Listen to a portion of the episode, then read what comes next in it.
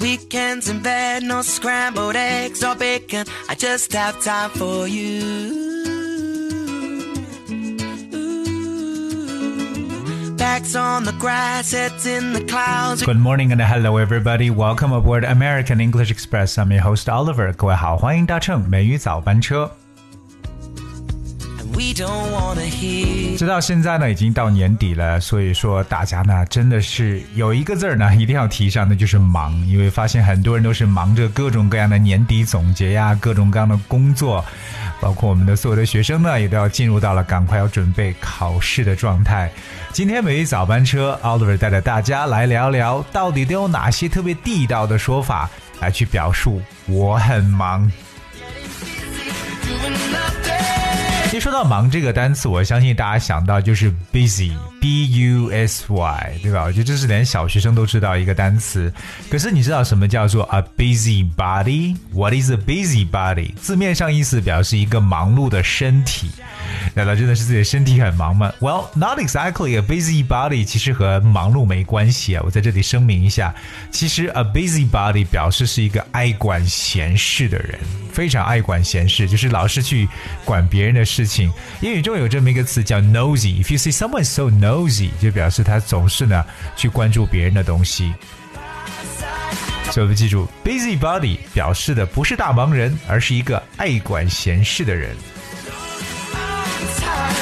当英文当中除了有 busy 这个词之外呢，还有一些其他的一个词啊、特别有这个单词特别注意一下，也是表示忙碌的。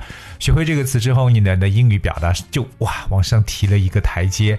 同样是个形容词，这个单词叫 hectic，hectic，h e c t i c，hectic，it's a very short word。So the word hectic means very busy or full of activity，就表示忙碌的、 繁忙的意思。譬如我们讲说，过着一个非常忙碌的生活，就是 lead a hectic life。So I'm asking, are you leading a hectic life？所以说到这个忙碌的，大家忘掉 busy，可以用一个新的好词汇 hectic。For example, a hectic schedule 就可以表示安排很满的一个日程表。 当然，忙碌呢还有哪些特别地道的表达？我们今天一起呢再学起来。Well, the first expression that I'd like to share with you is I've got my hands full. I've got my hands full. I've got my hands full 表明就是哎呀，我的手都满了。所以当你说我手都满了是什么意思？就表示哎，我手头正忙着呢，现在没有空。I've got my hands full。 有些时候可能别人会突然之间让你来帮个忙，对不对？你会说哇，Sorry, my hands are full。或者再有礼貌一点说，You know I love to, but my hands are full。所以我的手满了，就表示我没空。当然，说到自己忙碌，还有一些很形象的说法，譬如说像这样一个叫做 "I'm up to my neck in work"。I'm up to my neck in work，表示我都已经忙得不可开交了。那这有一个身体部位是 neck，就是都已经忙到脖子这个状态了，就几乎要淹没掉自己的感觉。So I'm up to my neck in work. I'm giving you one example right here. I was really up to my neck in work today. I couldn't get away from the office until 6:30. 今天我工作忙得不得了啊，直到六点半我才离开了办公室。 I was really up to my neck in work today. I couldn't get away from the office till 6:30. 听上去好像六点半离开也不算很晚，可是重点是 I was really up to my neck in work today，就表示今天工作真的是太忙了。 忙到什么状态呢？忙到飞起来，好多事情要处理，对不对？那有时候我们说到我身上有一大堆事情要做呢，这个一大堆怎么说会很形象呢？好，记住，一大堆可以有两个很形象的说法，一个可以说 I've got a million things to do。I've got a million things to do. A million 一百万，我有一百万个事情要做，当然是极其夸张的描述。I've got a million things to do. 第二个呢，说，哎，我有一堆做不完的事情。I've got tons of work to do. I actually like this one. I've got tons of work. 我们知道 ton t o n 这是一个重量单位吨，我有成吨的工作要做。I've got tons of work to do, which means I've got a million things to do。真是把它量化了，就感觉说真的是有一大堆的这个事情要处理。相信对于学生党来讲，常挂在嘴上的就是 I've got tons of homework。I've got tons of homework。哎呀，这个作业真是一大堆作业。常常我们来形容一个人忙碌的状态呢，在英语的一个语言当中呢，也是喜欢介入到一些动物来描述，什么吃的多、吃的少啊，对不对？像什么什么都会把动物来去这个引入进来。那同样呢，忙到什么状态呢，也会有一个动物。到底什么动物是最忙的？我相信各位脑海当中第一个出现的一定是，是不是蜜蜂啊 ？So as busy as bee，这其实呢是非常常见的一种表述。As busy as bee，可是不光只是蜜蜂，其实在英文的表述中呢，还有一个动物呢也被用进来了。那个动物叫做 beaver，b e a v e r，is called beaver。beaver 的意思呢是河狸，就在这个河。 就是江河湖海的河，狸就是湖里的狸，河狸我们叫 beaver。So in English, as busy as a beaver 也来表示忙忙碌碌的、忙死忙活的感觉，就是把这么一个动物给用了进来。除了这个蜜蜂之外，Well, for instance. Well, I am as busy as a beaver, but I guess I can spare a few minutes. Do you need directions? 啊，这可能是一个好心人，可能是帮别人去指路吧。 well, I am as busy as a beaver, but I guess I can spare a few minutes. OK，后后面又说，Do you need more? Uh, do you need directions? 我现在忙得一团糟，但是我还是可以挤出几分钟来。你是需要我给你指路吗？好，我们就不要最后一个了，总之前面就行了。Well, I'm as busy as a beaver, but I guess I can spare a few minutes.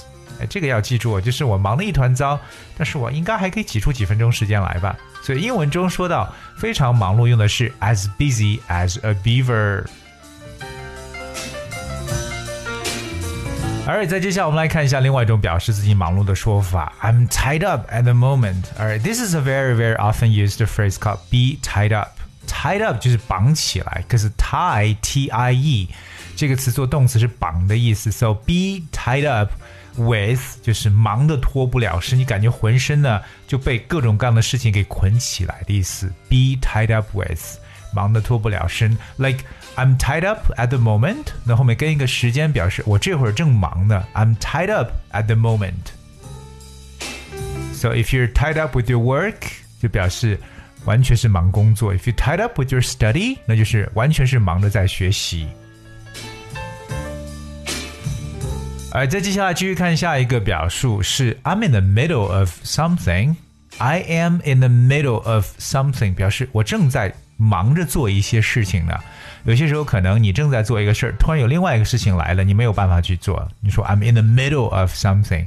比如说别人可能打电话说，哎，Oliver 出来，出来，我们去唱 K 了。说 Sorry，I'm in the middle of dinner，表示我正在吃晚饭。I'm in the middle of，或者说哎，我正在开会呢。I'm in the middle of a meeting。 I'm in the middle of a meeting. So remember, in the middle of 就表示你在什么的中间，也就是正在忙着做什么。那么忙到什么状态啊？Well, I don't even have time to catch my breath. OK，我连喘气的时间都没有。当然，这个肯定是夸张了。可能有些时候我忙得连厕所都忘了上了，对不对？忙得废寝忘食了。I don't even have time to catch my breath. 我们知道 catch one's breath 意思呢就是喘气。No, I don't even have time to catch my breath。明显就是连喘气的功夫都没有，这是表示特别忙碌的一种说法。最后呢，再跟大家分享一个英语中的一个习语，叫做 irons in the fire。Irons in the fire, iron that's I R O N。大家知道 Iron Man 就是钢铁侠，对不对？So iron 就是铁的意思。Irons in a fire，什么叫铁？这个火里边的铁呢？我们知道火里边的铁，火一定是需要铁来去烧的，对不对？要去铸造。But Irons in the fire 表示自己同时有很多事情在处理，或者很多事情同时在做。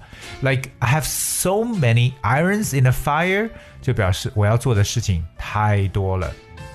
所以大家记住这个成语 irons in a fire。那这呢也是我们表述忙碌的一种常见的一种习语了。今天 Oliver 带着大家来了解了一下，在英文当中如何更加灵活地道的去描述自己忙碌的状态。当然，我希望各位呢，忙归忙，一定要注意自己的身体。You have to take care of yourself, no matter how busy or how hectic you are. 希望今天的节目对我们所有的听友呢能够有所收获。当然，我再次重复一下，如果你愿意了解美语早班车内容的文字内容的话。请各位搜索和关注一下微信公众号“美语早班车”。今天节目最后呢，送上一首卡妹的歌曲，我超级喜欢一首情歌《Consequences》from Camila Cabello。And thank you so much for tuning today. I'll see you tomorrow.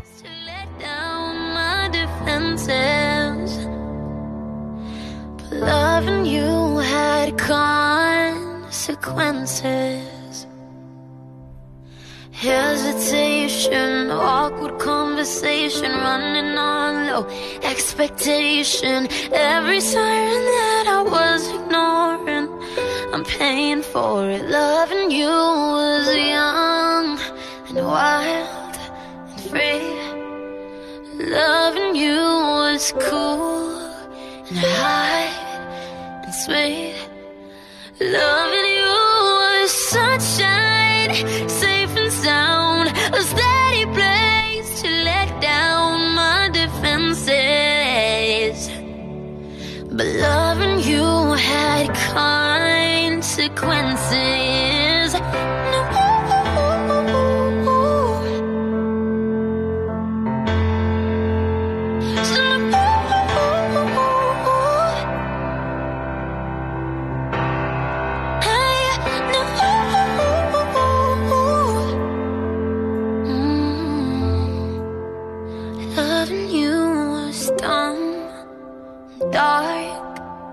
Found loving you